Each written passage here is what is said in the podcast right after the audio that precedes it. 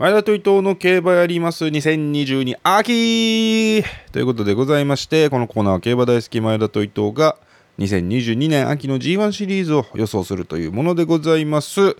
えー、今週は阪神ジュベナイルフィリーズでございますね。阪神 1600m で行われる2歳牝馬の女王決定戦というところでございます、えー、若い馬たくさんいるので戦績少ないですけれどもなんとか予想して、えー、狙っていきたいと思います。早速参ります。前田の本命は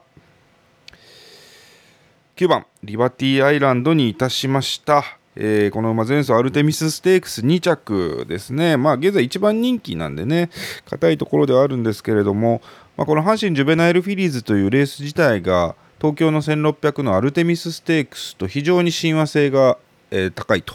いうところ。東京の広いコース長い直線で 1600m かつにはえキレと持続力と必要というところで同様にキレ持続力が求められる阪神 1600m にはアルテミスの勝ち馬が、え一番近いと。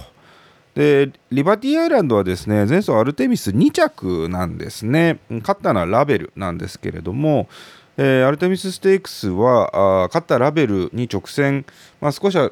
ね、リバティアイランドは内に閉じ込められる形になりながら枠いいとこ引いたんだけど直線ラベルのさらに外出していかなきゃいけなかったと。ただ最後の詰め寄る足はねラベルより良かったというところで今回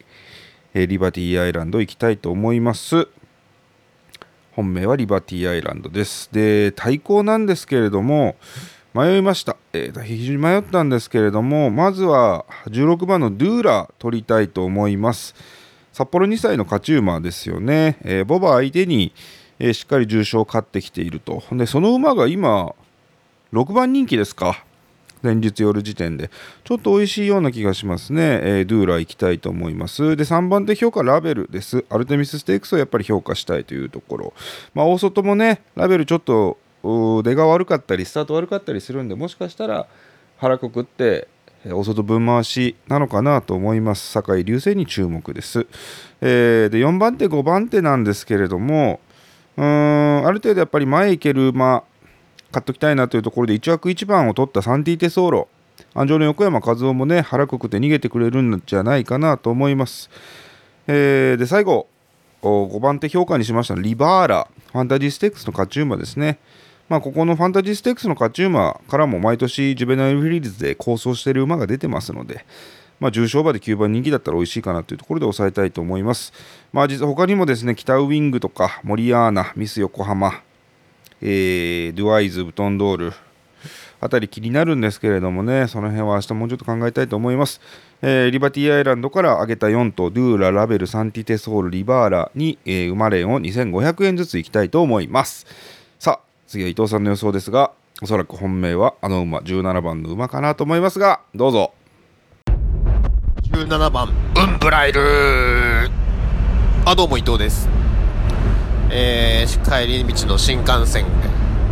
録音してるんですけれども、えー、伊藤の本命17番ウンブライルでいきたいと思います。まあこの馬ですね、えー、前走、えー、もみじステークスその前の新馬戦両方とも 1400m のレースということで今回が初めての 1600m のレースになるということがですね、えー、気にされて今、えー、2番人気に甘んじていると思うんですけれども、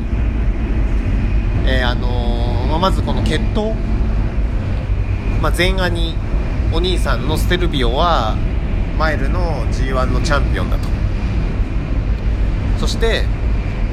え過去2戦安城のルメールジョッキーはマイルも問題ありませんと言っている。そして直前の陣営のコメントでも距離延長は特に気にしていませんと、まあ、そういうコメントもあると。なのでこの距離延長を気にしてるのはもう馬券買ってる人だけですね。うん。それだけ。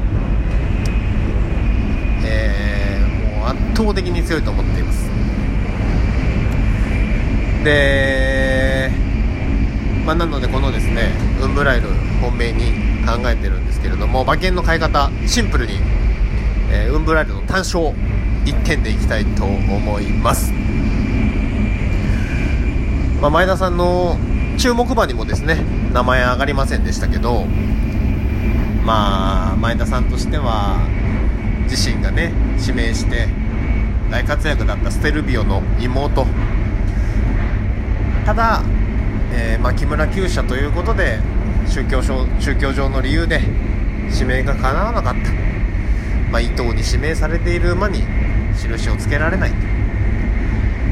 まあそういうことなのかなと思うとですね